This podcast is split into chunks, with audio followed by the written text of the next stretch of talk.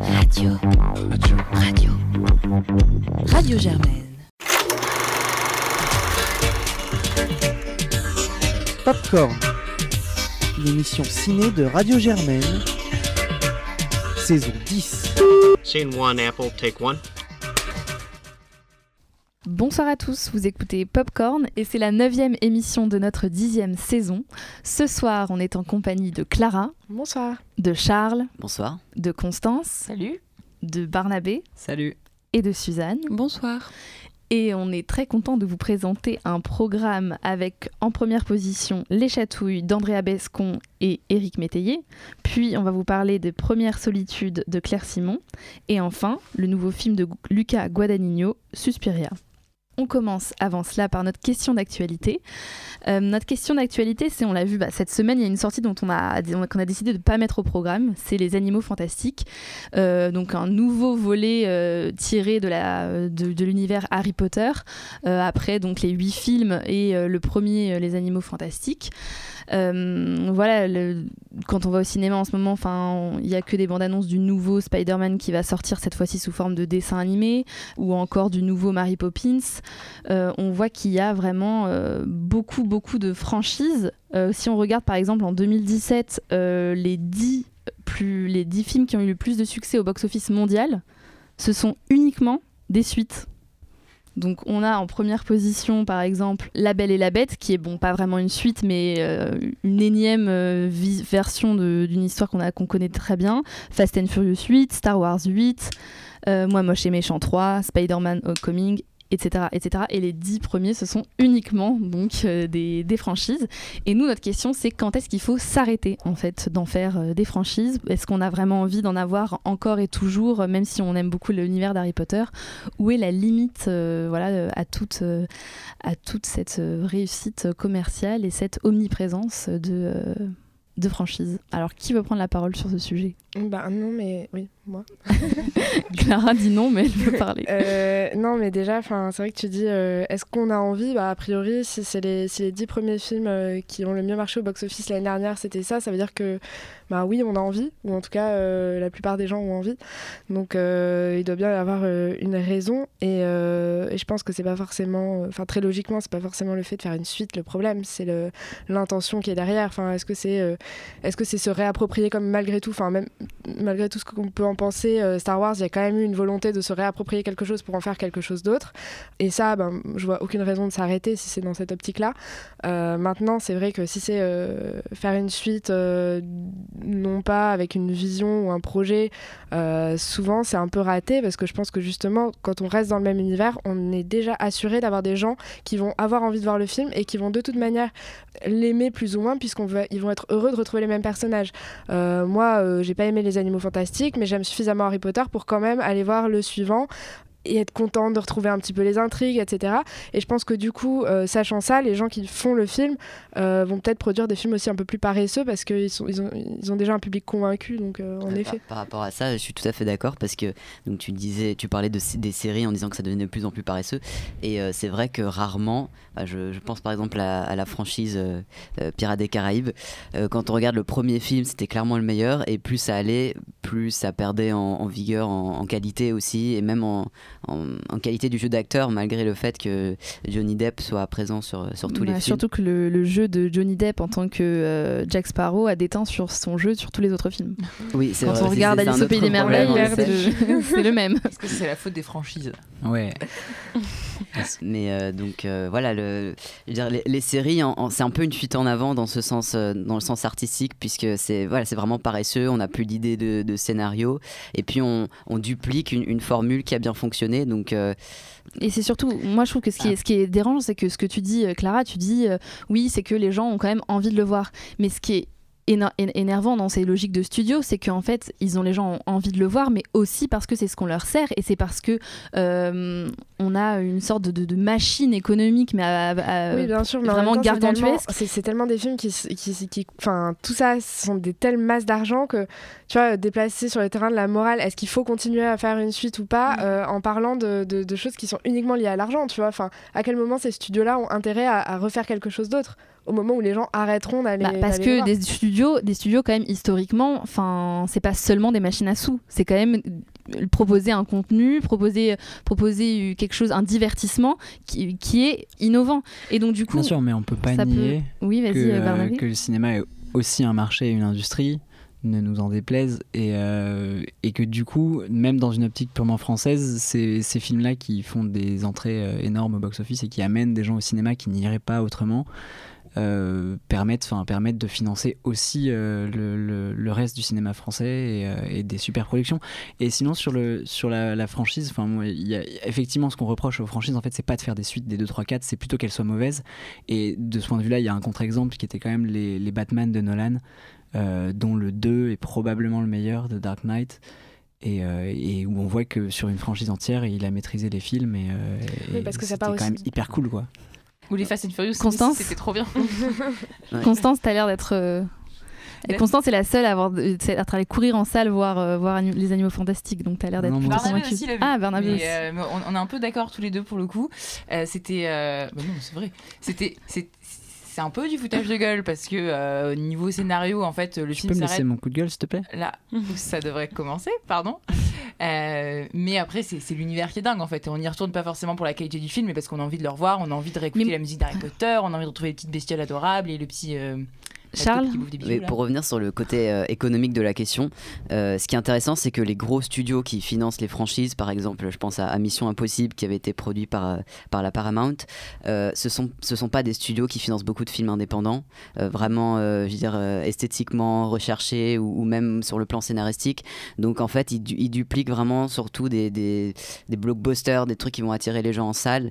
Et, et donc en fait, l'argent de ces genres de franchises est réinvesti dans des films du même genre Oui, au qui niveau, sont pas des franchises, Non, mais, mais qui au sont niveau de la production, mais au niveau des entrées salles, je parle juste de la France parce que malheureusement je connais pas très bien le fonctionnement dans les autres pays, mais en France les entrées salles euh, sont taxées euh, et grâce à ça le CNC finance le cinéma indépendant aussi. Oui, bon, c'est peut-être une, une situation un peu différente. Mais oui, voilà, c'est ça. C'est c'est ce que c'est que en fait vraiment euh, les indépendants français. Concrètement, le film de cette semaine d'André Abescon, euh, Les Chatouilles, a été financé par euh, la réussite l'année dernière de Fast and Furious. Après à l'échelle mondiale t'as pas tort, évidemment que le- la Paramount, euh, enfin les gros En partie, en partie, bien sûr. gagnent énormément d'argent. Mais euh, moi, ce que je voulais dire, euh, juste sur la question de perpétuer un univers, euh, aller, tu vois, euh, toujours vouloir re- euh, recréer pour le spectateur un univers euh, qu'on aime. Mais moi, ça m'énerve parce que, tu vois, par exemple, je suis une grande fan du Seigneur des Anneaux, qui est quand même euh, une grosse franchise. Et ben, le Seigneur des Anneaux, ils ont voulu tirer la corde un peu plus loin, ils nous ont fait le Bilbo le Hobbit. Mais moi, ça m'a dénaturé l'univers. Je trouve que c'est à la force de, de- de toujours vouloir aller plus loin et toujours sans, sans vraiment se poser la question de la cohérence artistique. Surtout, je trouve, avec une sorte de, de surprésence euh, des effets spéciaux euh, et des couleurs criardes sans vraiment travailler un- une cohérence d'univers. Je trouve que ça, ça nous, justement, ça nous euh, enlève les univers et finalement tous se ressemblent, tous sont moches. Et moi, finalement, en fait, euh, je trouve qu'il y a une sorte d'effet de tout se confond. Il n'y a plus euh, d'identité de, de ces franchises. Et c'est d'ailleurs ce qu'ils font. Enfin, ils essaient de les faire communiquer avec tout ce qui est avec les super-héros, etc. Je trouve que finalement, en fait, tout devient un peu la même chose. Et, euh, et, ça, et ça perd de singularité même d'un, d'un univers. Je suis d'accord, mais tant que t'as la demande, ben, il y aura de l'offre, quoi. C'est un peu le problème. Non, euh. Et puis ça peut être la base d'un challenge aussi artistique, justement, de, de, de prendre une franchise et d'aller euh, d'aller plus loin et de l'amener vers quelque chose qui est vraiment bien. Non, mais tout à fait. Mais ça, en c'est encore ça trop rare. d'un auteur et C'est d'une vision et pas d'un producteur qui veut à tout prix tirer le- Ouais. la corde. Quoi. Et Le mot de la fin, peut-être, pour euh, Barnabé ouais, sur l'uniformisation euh, des, qui est due aux franchises, comme tu l'as dit, moi, ce qui, ce qui me vient tout de suite à l'idée, c'est euh, la marvelisation des, des- de tous les films de super-héros. Moi, j'aime beaucoup les films de super-héros. Et euh, les 12 derniers que j'ai vus, c'est systématiquement le modèle qui a marché pour Marvel avec Iron Man, etc., à savoir de l'action. Et systématiquement, il faut que le héros soit un peu drôle. Il n'y a, pas il y a plus de Une pointe d'humour un peu second voilà. degré. euh. Oui, on a peur de faire de voilà. l'épique a- premier degré. Voilà, on a, on a très peur de faire un film de super-héros euh, Mm, mm. C'est dommage. sombre. Je trouve ça dommage. Parce que s'il y a bien quelqu'un qui peut faire ça, c'est Hollywood. Enfin, euh, Ah, moi, je trouve pas qu'on ait peur de faire des peurs de- des super-héros sombres, au contraire. Non, et pas sombre, mais je veux dire, il y a- c'est vrai que de plus en plus, il y a des toujours des vraiment. petites touches d'humour. Et il n'y a pas un vrai épique second degré qui est limite gênant, par exemple, dans Seigneur des Anneaux, tu vois. Ah, ouais, d'accord. ouais. Non, c'est voilà. pas gênant, on adore. Oui, ben voilà, on adore au final, mais c'est quand même, enfin voilà, euh, l'aube se lève rouge euh, ce, ce matin, voilà. Euh, donc du coup, euh, Suzanne n'a pas beaucoup parlé, mais non, euh, mais on aura plus d'elle euh, dans le débat, on l'espère. Euh, On va passer du coup au film de la semaine. On vous parle tout de suite donc des Chatouilles, un premier film français. Voici une partie de la bande-annonce. Je deviendrai une grande danseuse étoile.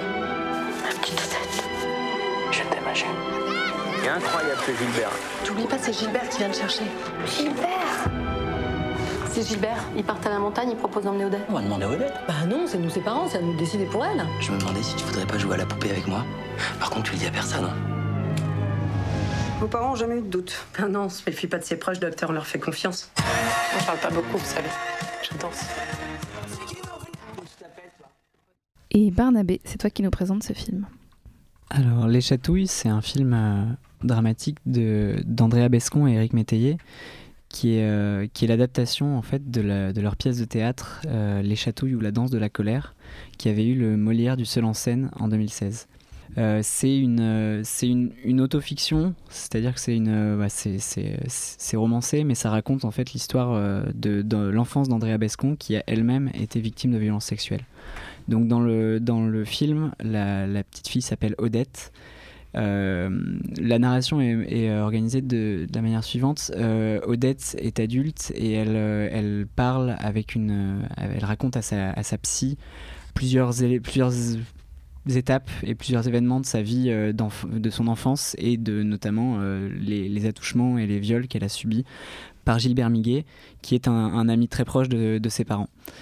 Donc c'est un film qui est, ultra personnel et, euh, euh, qui emprunte pas mal à mon avis à, la pièce de théâtre euh, dont il est adapté sur le plan de la forme et sur la narration qui est faite par en fait des, souvenirs dans lesquels on est plongé. Et à un moment systématiquement dans le souvenir on, a l'intervention soit de la psy soit de Odette adulte qui nous et, les, deux personnages apparaissent dans, dans la narration et ça nous ça nous ramène tout de suite sur terre et, et ensuite on, on débriefe avec elle. Oui, pour être plus précis là-dessus, c'est vraiment en fait on visuellement on est dans le souvenir, c'est-à-dire que euh, quand on dit quand Barnabé dit qu'il y a une intervention de la psy, c'est-à-dire qu'on est dans le décor du souvenir, par exemple un jardin et le bureau de la psychologue va apparaître euh, et là euh, va avoir la conversation avec la psychologue mais vraiment visuellement euh, dans le souvenir. Voilà. Et donc c'est un film qui est hyper personnel et qui est euh, qui est euh, qui a un, sujet si dur et et, euh, qui est traité assez assez frontalement. Et mais malheureusement pour moi c'est c'est quand même c'est un relatif échec parce qu'on n'entre pas en fait on n'a pas accès à comment dire c'est une, une- c'est mis en scène c'est pas très cinématographique en fait c'est euh, c'est Mais pour revenir à ce que tu dis sur Ouais. le fait que ce soit pas du tout cinématographique, je suis vraiment d'accord à 100% parce que donc c'est adapté d'une pièce de théâtre et le souci c'est que très souvent on se dit qu'on voit du théâtre, on voit Ouais, pas du cinéma exactement. parce que donc là, en fait le, le problème avec la mise en scène et je suis déjà allé voir des pièces d'Éric Métayer en vrai en fait euh, sa, sa mise en scène est basée sur du décor un peu de, de briques et de broc qui est, est transformé en fait par le regard des acteurs en un décor réel réel mais du coup en, dans le cinéma ça n'existe plus parce que tu as un, un vrai décor tu as un vrai bureau tu as une vraie maison un vrai jardin etc donc tu plus besoin de dire bon maintenant j'utilise ça et en fait Ouais. c'est ça tous ces jeux de mise en scène ils sonnent faux je trouve dans voilà le film, en fait. exactement et en fait dans, le- dans, le, dans, le, dans le film du coup il y a énormément d'allusions sur ce qu'ils sont en train de faire ils décrivent Ouais, ce il qu'ils sont en train de faire quasi frontalement au spectateur. voilà et c'est excessif enfin ça devient vraiment lourdingue Moi, ça m'a fait sortir du film. J'ai trouvé que les ficelles étaient assez grosses à ce niveau-là, en fait, et Oui, du coup, vraiment, on, essayait vraiment de me tirer Ouais. dans une direction, ce qui n'était pas nécessaire tellement l'histoire est forte à la base. Ça aurait été, moi, je trouve que ça aurait été beaucoup plus puissant euh, Bah, en faisant un vrai film, quoi. C'est un film qui est un peu Constance trop euh, tout en fait. Euh, J'ai trouvé trop intime, donc euh, dans le sens où euh, on- en fait c'est- c'est il y a des, des espèces de symboles qui sont assez lourds. et J'ai pas d'ex- d'ex- d'exemples concrets qui me viennent en tête. C'est un ressenti global. J'ai trouvé que dans le film il y avait des, des choses qui étaient tellement grotesques, grotesques qu'elles ne pouvaient être que euh, oui que, que, que symboliques et, et très personnelles, peut-être trop. Euh, de la Donchamp pareil, il est trop parfait dans son rôle. Enfin il a trop la tête de l'emploi. Du coup c'est un peu trop facile. Alors sur ça, sur ça, Constance, moi sur de la Donchamp, je suis pas tout à fait d'accord parce que moi je trouve pour le coup que c'est une réussite que le monstre et qu'il arrive super bien à incarner cette espèce de personne horrible soit quand même la, la même gueule de beau gosse que, que dans les films à- précédents. à, quoi. propos des personnages tu, tu disais qu'ils étaient trop enfin un peu caricaturaux c'est Ouais, ça. Bah, la mère- non, trop mais- détestable oui pour exactement pour la, mère mais Elle est non mais horrible. la preuve c'est que. Non mais la preuve c'est qu'il y avait un, un- un type derrière moi qui était assez bruyant dans- pendant la projection et qui à un moment au milieu du film a dit ah mais cette femme est ignoble Ouais. elle va vraiment euh, Moi, c'est une des rares satisfactions que j'ai du film, en fait. Je, je trouve ça limite par rapport à tout le reste que j'ai pas aimé. Et du je coup, trouve ça, que ça perd en puissance parce que tu ouais, crois pas en fait. Ouais, mais du Non, coup, mais la- c'est vrai, c'était T'as trop du mal à croire que la mère elle ait pu lui dire oh, ça Et va, en c'est fait, trop et, les chouilles voilà, de doigts, et, quoi, et du coup, et du coup, euh, Mais- vraiment le jeu d'acteur, le, le jeu d'acteur en devient, enfin d'actrice du coup Ouais. devient complètement inintéressant parce que il y, a- pas de variation dans son jeu. Elle reste sur la même longueur d'onde du début à la Alors, fin. tu t'en défais du coup. là, moi, je- du coup, Ouais. Barnabé, tu veux oui, réagir je, sur la je veux réagir sur ça parce que moi j'étais parti pour démonter le film, mais du coup cette, cette, euh, moi la, la performance de Karine Viard, elle, elle me plaît d'une certaine manière parce que elle est tellement horrible et infâme que, que euh, à chaque fois dans le film on pense qu'à un moment elle va elle réalise ou elle va euh, elle va finalement craquer etc et elle est toujours plus odieuse à chacune de ses interventions. Et donc finalement moi comme j'étais pas vraiment dans le film euh, et dans la dans tout le jeu autour de l'enfance l'adulte etc ces, différentes périodes je me suis j'ai un peu apprécié euh, d'avoir euh, un, truc aussi aussi euh, fort dans la dans la, dans la famille parce que pour moi c'est pas vraiment je sais pas si la personne si la, mère avait vraiment ce comportement là mais ça peut être par exemple une vision exacerbée qu'aurait eu Andrea Bescon ou qu'aurait qu'elle aurait en fait par rapport au comportement de sa mère à, à cet égard? Moi, je suis assez d'accord pour dire que euh, le, le- le personnage de la mère est assez intéressant et que Karine Viard permet de, de pousser les, les curseurs assez loin. Et j'ai l'impression que c'est ce qui l'intéresse aussi dans son travail d'actrice dernièrement, de jouer des personnages un peu, ma- un peu voilà, un peu Excessif. malsains, un peu excessifs, un peu.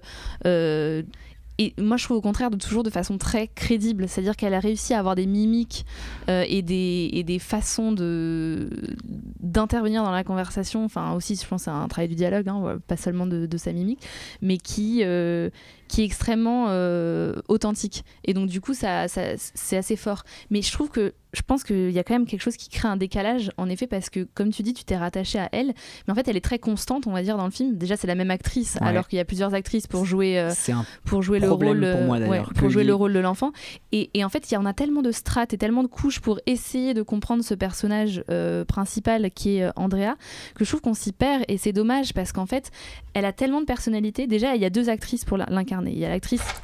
L'actrice Alors qui est jeune alors qu'elles ont l'air déjà de pas trop se ressembler bon c'est pas, c'est pas très grave et mais deux actrices alors que pour d'autres acteurs et d'autres personnages voilà il y ce a n'est que le même, comédien le même sur, tout, sur toute la même qui prend pas durée de temps. Voilà.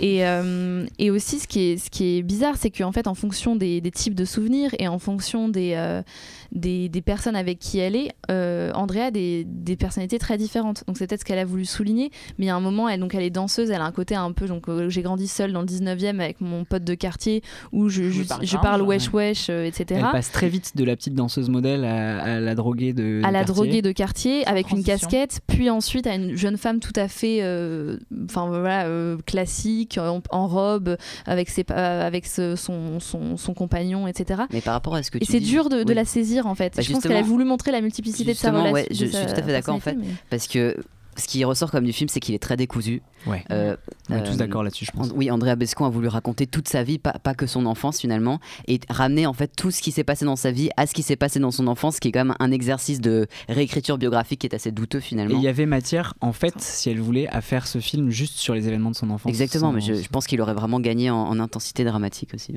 Moi je trouve qu'il faut quand même souligner voilà que c'est euh, très courageux euh, de faire un film comme ça et d'essayer en tout cas moi je c'est ça que je salue d'essayer de déconstruire un peu le cinéma et d'utiliser le cinéma pour faire des choses je trouve que c'est pas forcément réussi et qu'esthétiquement euh, notamment d'un purement point de vue de la lumière Bah, du point de oui. vue de voilà de ouais enfin des choix de lumière par exemple il y a beaucoup de scènes où c'est vraiment très un peu rêvé où c'est elle qui danse sur une sur un fond noir Ouais, avec une lumière de théâtre.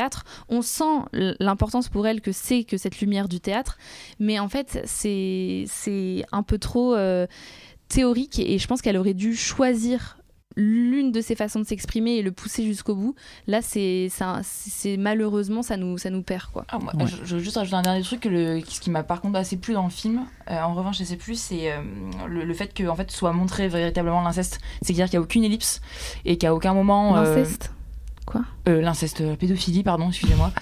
Euh, Son père et- est très gentil. et qu'il n'y a pas de oui, non pardon la pédophilie et qu'il y a, il y a- il y a- au contraire de l'amour impossible euh, qui est sorti la semaine dernière où là pour le coup il y a bon c'est la mise en scène joue là-dessus il y a beaucoup d'ellipses donc c'est à dire qu'au moment de l'inceste là je me suis emmêlé les pinceaux euh, on, voilà on devine ce qui va se passer mais on le voit pas là j'ai bien aimé qu'on le montre et je trouve ça assez rare au cinéma parce que souvent c'est suggéré plus que montré et là justement ça, ça démystifie un peu la chose dans le sens où euh, bah, on voit ce qui se passe on voit comment ça s'enclenche et euh, voilà on a on a on, on a assistent vraiment à la scène et ça j'ai trouvé ça assez fort pour le coup par Ouais. rapport à d'autres euh, films qui Ouais. peuvent traiter du même Les sujet. moments avec de la donchance sont assez glaçants, ce qui est plutôt une réussite. On, on est d'accord que c'est un film courageux, ça, sur, sur Ouais. ce euh, a pas de- Courageux mais inégal euh, et euh, voilà euh, à, à creuser peut-être euh, sur les formes cinématographiques pour, euh, pour exprimer euh, cette intimité. Euh, on passe donc euh, au deuxième film de la semaine, c'est un documentaire. Voici une partie de la bande-annonce de Première Solitude de Claire Simon.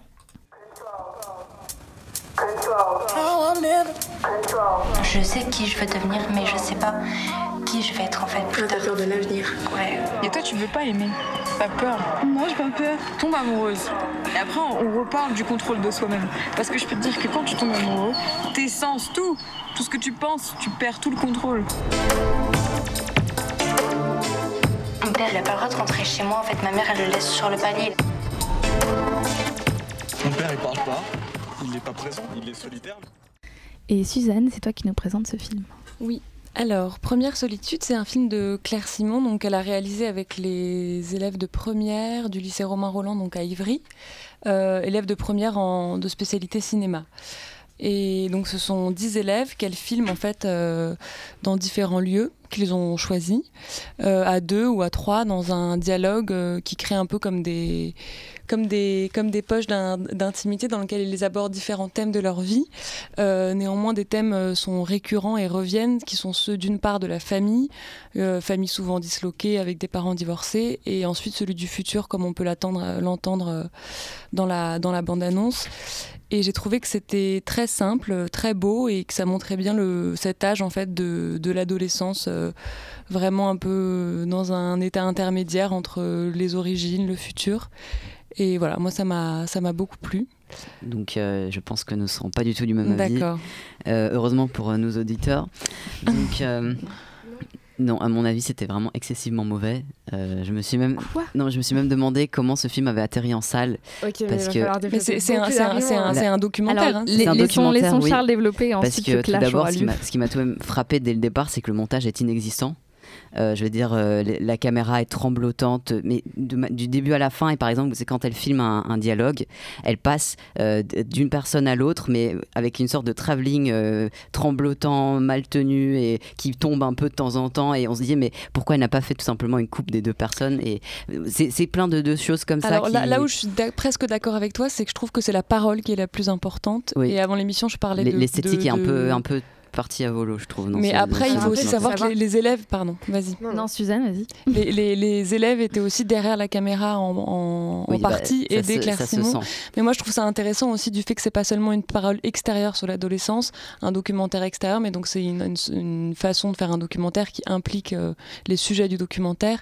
Et donc, si ça peut se ressentir euh, un peu sur la qualité de, de la manière de filmer, moi, j'ai trouvé que ça apportait beaucoup au contenu du film parce que les dialogues, ils sont, alors même si parfois on les sent un peu gênés d'être filmés, ils sont, je trouve, naturels, euh, ils Ah bah, sonnent juste. euh, Naturel, je ne trouve absolument pas parce que on sent vraiment, on sent vraiment la présence de la caméra. Quand par exemple les filles euh, réajustent leurs cheveux comme ça, les, les, euh, Oui, mais c'est ça qui est bien des- aussi. Mais non, justement, c'est absolument pas. C'est de montrer ce que la caméra fait.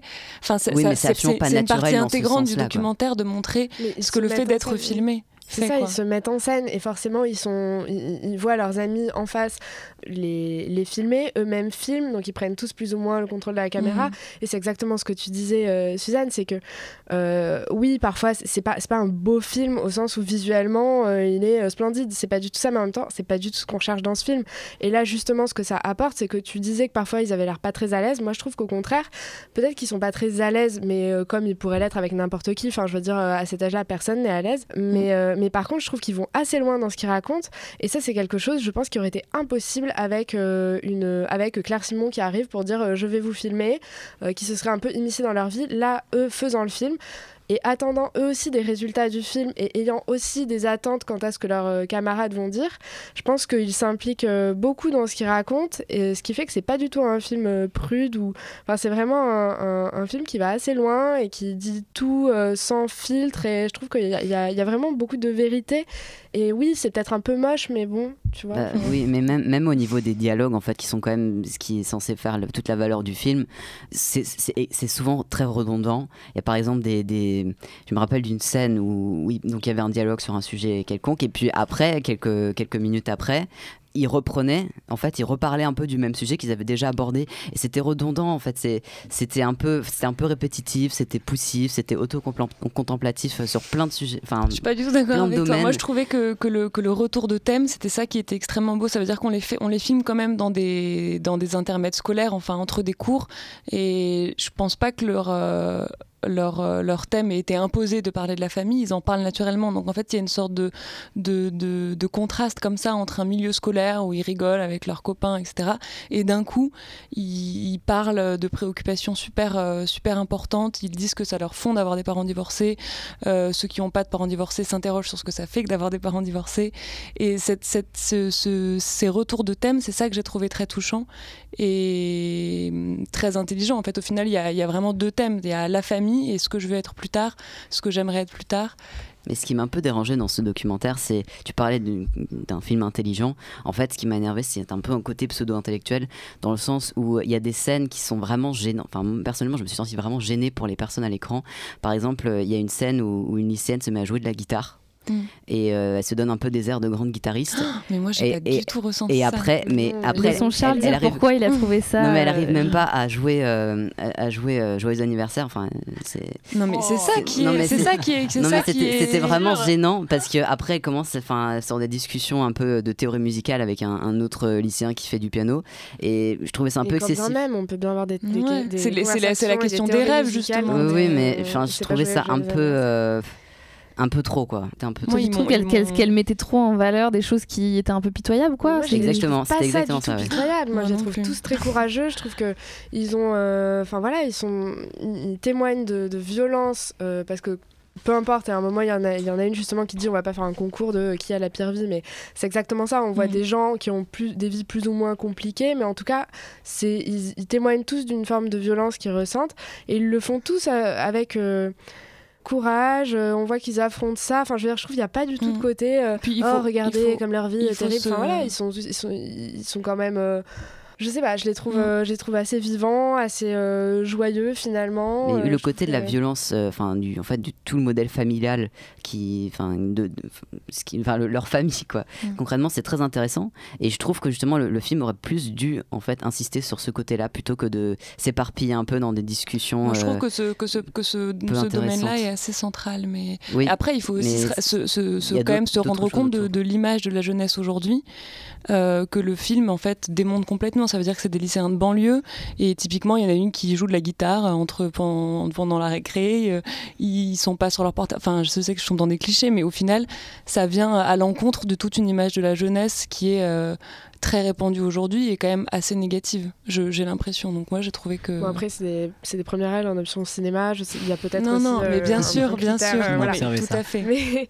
c'est vrai. Mais quand même. Mais je trouve que, ouais, moi, euh, moi j'étais quand même assez touchée et j'ai vraiment eu l'impression d'assister un peu à un moment important, une espèce de. Enfin, ouais, un moment un peu primitif où euh, c'est le début, enfin, la première fois que tous les questionnements qui sont ceux qui nous poursuivent toute notre vie et tout au long de la vie d'adulte euh, surviennent et sont formulés pour la première fois. Ils sont en quelle classe, pardon? Ils sont en première. Et là, vraiment, on a des gens qui disent des choses, mais en fait, qui sont qui, parlent de, de, tous les sujets qui seront ceux qui leur poseront question toute leur vie. Euh, et, et, on voit qu'ils le formulent avec un peu de difficulté parce qu'ils ne trouvent pas toujours les mots. Mais je trouve qu'il y a vraiment ce. Voilà, première solitude, je trouve que le, le, titre du film est vraiment bien trouvé. C'est le début de, de l'âge adulte pour moi et on le sent vraiment. Et c'est ce qui partage partagent tous, tous quand bien même ils n'ont pas du tout la, même, euh, le même modèle euh, familial. Oui, mais ce, côté justement euh, première, première réflexion qui me fait un peu penser à une sorte de, film privé qu'on aurait tourné entre amis ou en l'occurrence c'est plutôt ouais, c'est entre amis, entre camarades d'une même classe et qui n'aurait jamais dû en fait être projeté sur un grand écran devant un vrai public. Mais, je, en tant que public, ça m'a apporté, donc mmh, je suis bien contente de l'avoir. Donc nous resterons sur nos différences. Très bien. Bon, bah, du coup, euh, on vous laissera choisir si vous voulez aller voir Première Solitude en salle. Euh, nous, on va passer euh, au dernier film de la semaine. On va voir si on vous le conseille ou pas. Suspiria de Luca Guadagnino. Voici une partie de la bande-annonce. At the beginning, she gave me things. Perfect balance, perfect sleep. She wants to get inside of me. I can feel her. Oh, she can see me.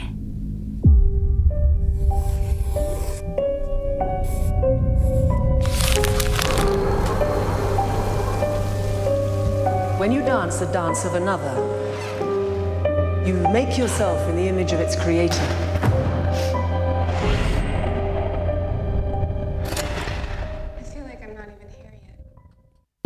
C'est toi qui nous présente ce merveilleux film. Avec grand plaisir. Euh, donc c'est euh, le remake euh, par Luca Guadagnino du film de Dario Argento, donc Suspiria, qui raconte là l'histoire de... Alors c'est Suzanne ou Suzy? Euh, je crois que ça s'appelle Susanna et on la surnomme Suzy, donc tu peux, tu peux l'appeler Ok, Suzy. Parce que du coup, dans le film de Argento, c'est Suzanne, je crois. Enfin bon. Euh, qui, arrive, euh, donc, qui arrive tout droit de l'Ohio euh, en Allemagne pour rejoindre une compagnie de danse extrêmement prestigieuse donc, et réputée pour ses chorégraphies très intenses et très difficiles. Donc c'est une école de danse, enfin une compagnie qui est menée uniquement par des femmes, et notamment Tilda Swinton. Et, euh, et donc au moment où elle rejoint cette, euh, cette compagnie, euh, Dans un Berlin divisé. dans un Berlin divisé, euh, c'est à ce moment-là que disparaît, enfin la, la nuit où elle arrive, disparaît une, une jeune danseuse qui, fait, qui faisait donc partie de cette compagnie dans des circonstances très mystérieuses.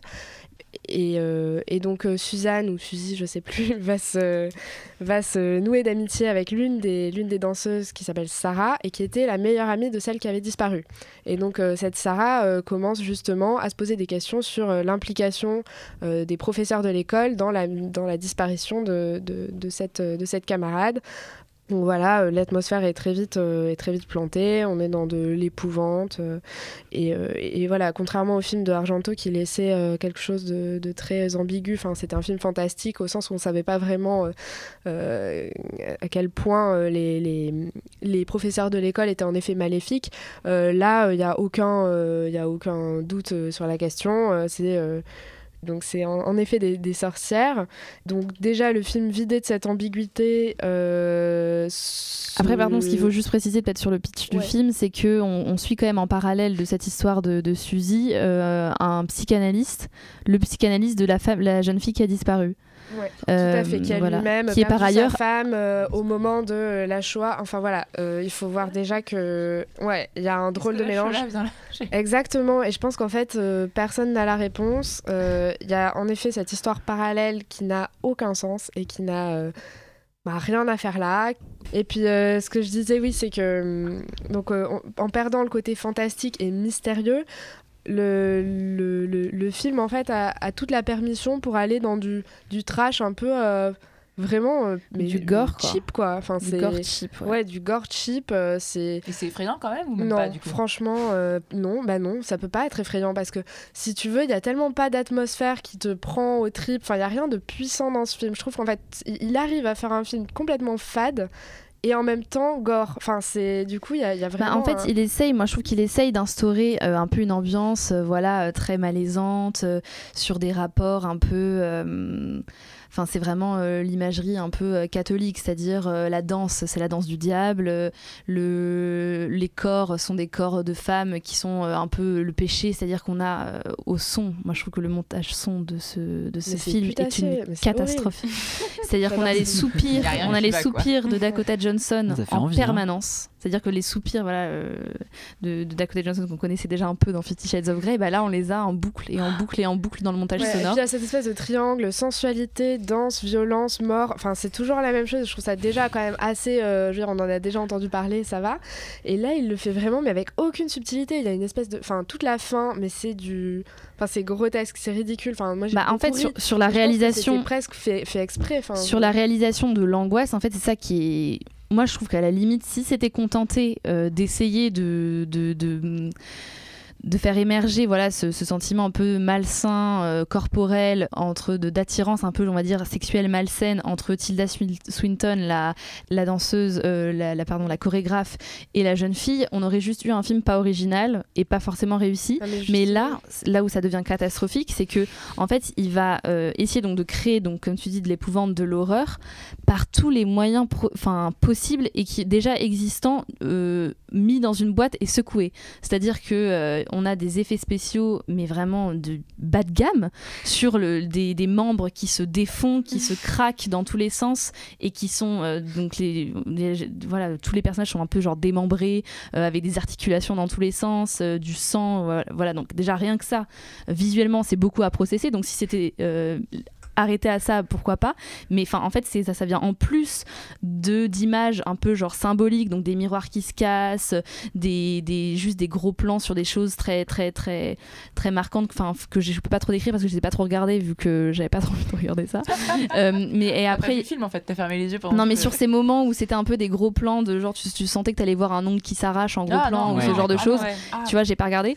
Et, euh, et après, il y a aussi euh, donc en fait euh, la magie sous forme de de- de- d'images vertes miroitantes sur les murs. Enfin, en fait, il y a une sorte de Ouais, ça va dans tous les de- sens. de- C'est-à-dire que c'est- moi, je trouvais à la limite ce qui est intéressant dans le film, moi, je trouve c'est Tilda Swinton parce que je trouve cette actrice. Ouais, mais est justement, moi j'en peux plus parce que Ah là, elle est tellement pas en contre-emploi qu'en fait, on se dit à chaque fois que tu veux un personnage, donc en fait, quand tu veux un personnage un peu ambigu, un peu effrayant et en même Ouais. temps qu'on a envie d'admirer, tu prends elle et ça marche à tous les coups. Et c'est un peu fatigant parce que du Non, coup là, sûr. je trouve qu'elle est pas du tout dans sa meilleure performance. Elle est pas du tout dans sa meilleure performance. Je la trouve limite en dessous du coup parce qu'elle fait rien de plus et en même temps. Bah, je en suis même temps, moi, je pense contente. elle peut rien faire de plus. Moi, Ouais, je trouve du que coup, je suis hyper contente que ça ait été Dakota Johnson et pas une actrice que j'aime parce que sinon, Mhm. je pense qu'il l'aurait gâché aussi. et, euh, et vraiment, enfin, je trouve que c'est- c'est c'est cata. Alors après, euh, ce qui reste, c'est que la, la- les chorégraphies sont géniales.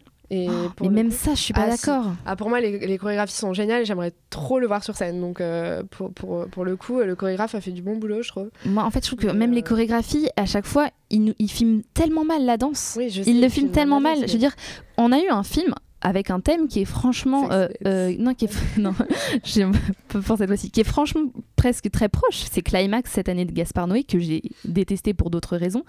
Mais là on avait aussi une question de lien de danse satanique en fait. C'est un peu ça a une sorte de montée vers l'hor- l'horreur.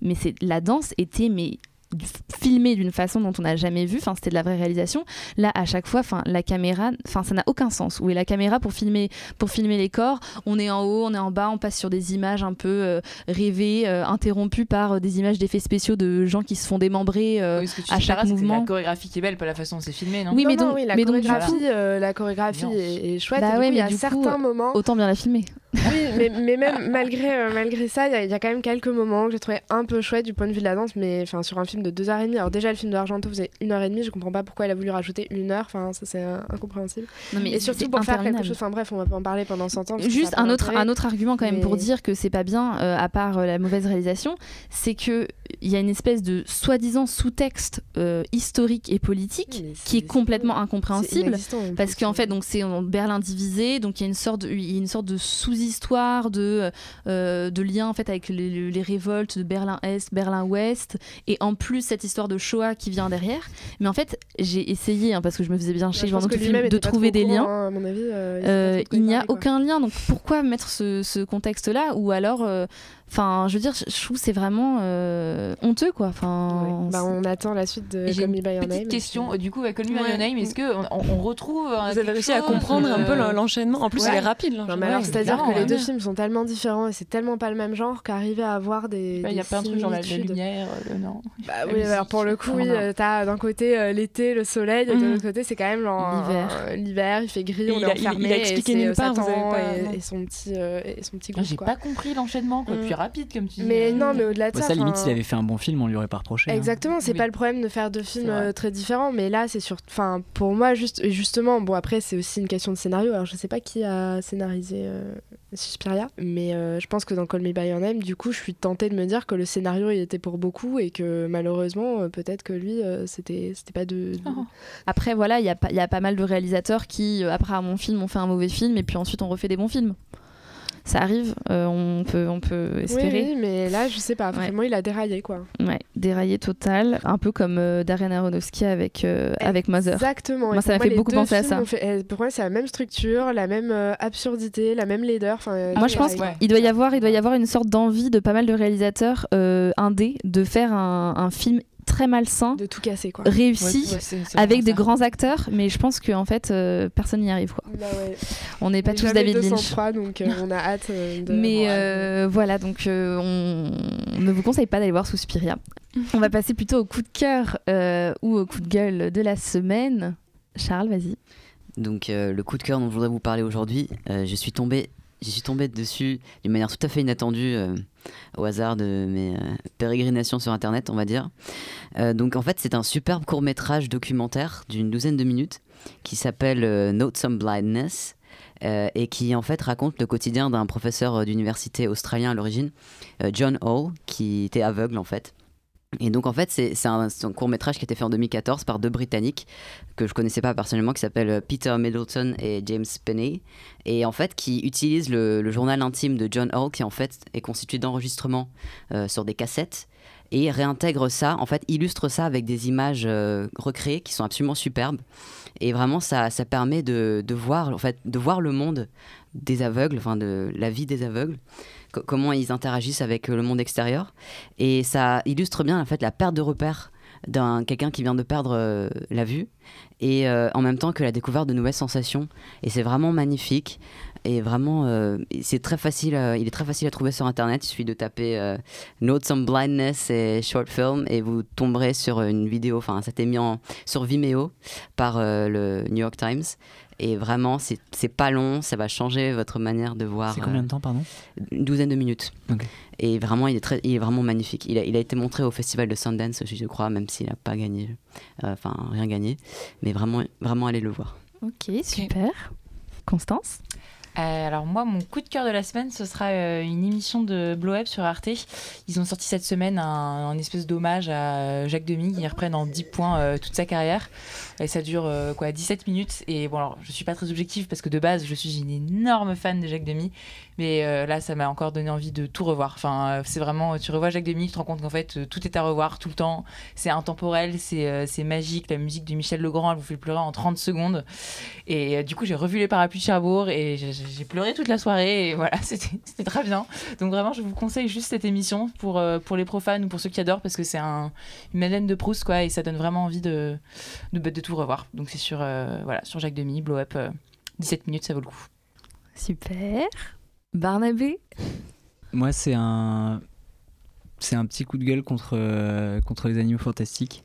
Ouais, vas-y. Je leur- je- J'en veux un peu en fait à, à la prod d'avoir fait ça parce que euh, parce que moi j'aime beaucoup l'univers parce que en fait j'ai pas j'ai passé plutôt un agréable moment pendant deux heures. Enfin c'était euh, ça se laissait regarder, mais mais ils se foutent quand même de nous à couper le film au milieu quoi. Et ça dure deux heures, ce qui est quand même assez long.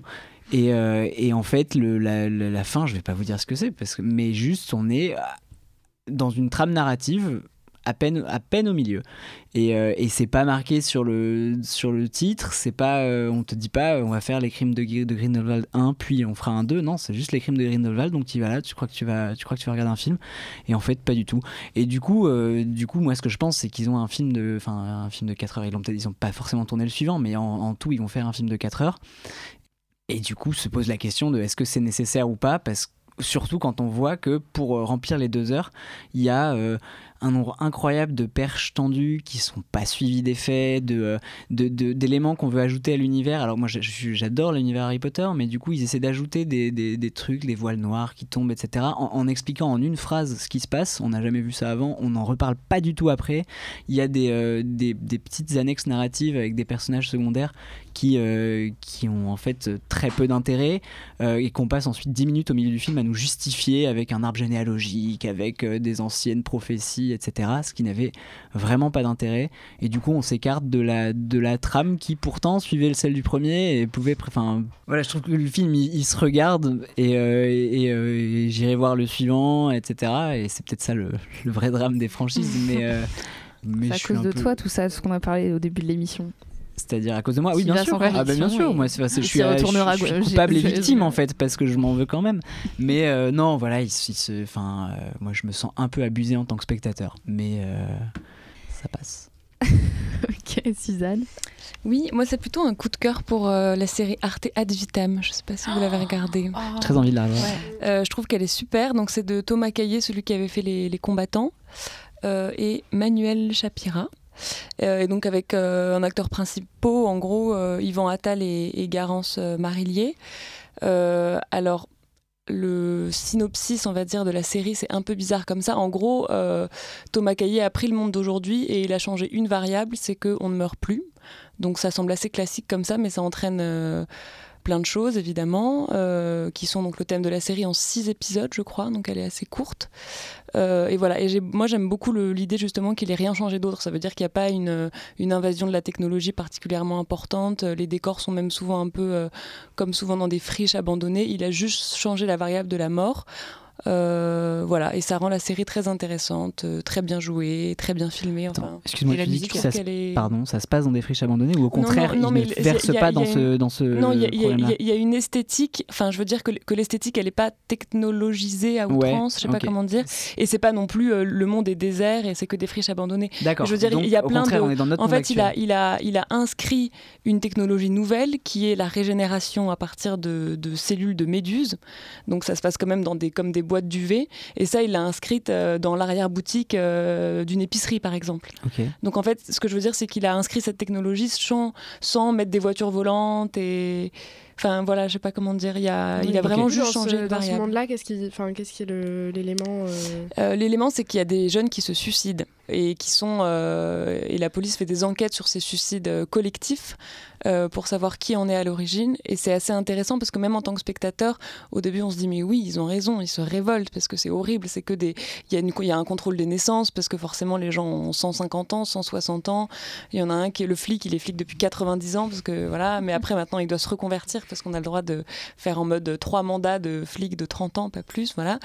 Donc ça fait un truc. Les, les, euh, les vieux sont jeunes, c'est absurde. Tes parents, ils ont l'air d'avoir 30 ans. Enfin, c'est un monde vraiment négatif. Donc au début, tu te dis mais ces jeunes, ils ont raison. Et après, c'est intéressant parce qu'en fait, tu te rends compte que bah, ils meurent quand même. Enfin, c'est quand même une vie qui se perd. Euh, ils font quand même de la peine à des gens. Je sais pas comment dire. Donc en fait, on, sur une situation où on peut se dire, euh, on est du côté de ceux qui se révoltent contre ça. Il arrive à nous à faire entrer d'autres préoccupations et à nous faire réfléchir un peu, un peu plus. Bon, moi, je vais faire un coup de cœur, un mini coup de cœur, juste pour, euh, pour dire un coup de cœur actualité que euh, la série 10% reprend. Donc, euh, je suis trop contente. j'ai toujours regardé, pas regardé. un épisode, je l'ai trouvé pas très bon. c'est non, t'as pas le droit de dire ça dans mon coup de cœur. C'est à peine moins bien qu'avant, mais c'est quand même Je suis désolée. Le problème, c'est que j'avais ma mère à côté de moi qui n'a pas de second degré. et donc, elle, elle comment dire, elle m'entraînait en me disant mais c'est nul, c'est nul. et donc, au moment où t'as envie de rigoler, tu te dis mais c'est peut-être un peu nul. Mais d'ailleurs, l'épisode 2 est un peu mieux que le 1. D'accord, très bien. Bon, dans tous les cas, je suis très pressée euh, de regarder puisque je vois que vous avez tous commencé à regarder, mais moi je n'ai pas eu le temps cette semaine, donc euh, voilà. Euh, c'est sur France 2 et, sur le site internet aussi de France 2. Donc merci à tous d'avoir participé, merci à tous de nous avoir écoutés. On vous dit à la semaine prochaine. Alors, au revoir. Ciao. Au revoir.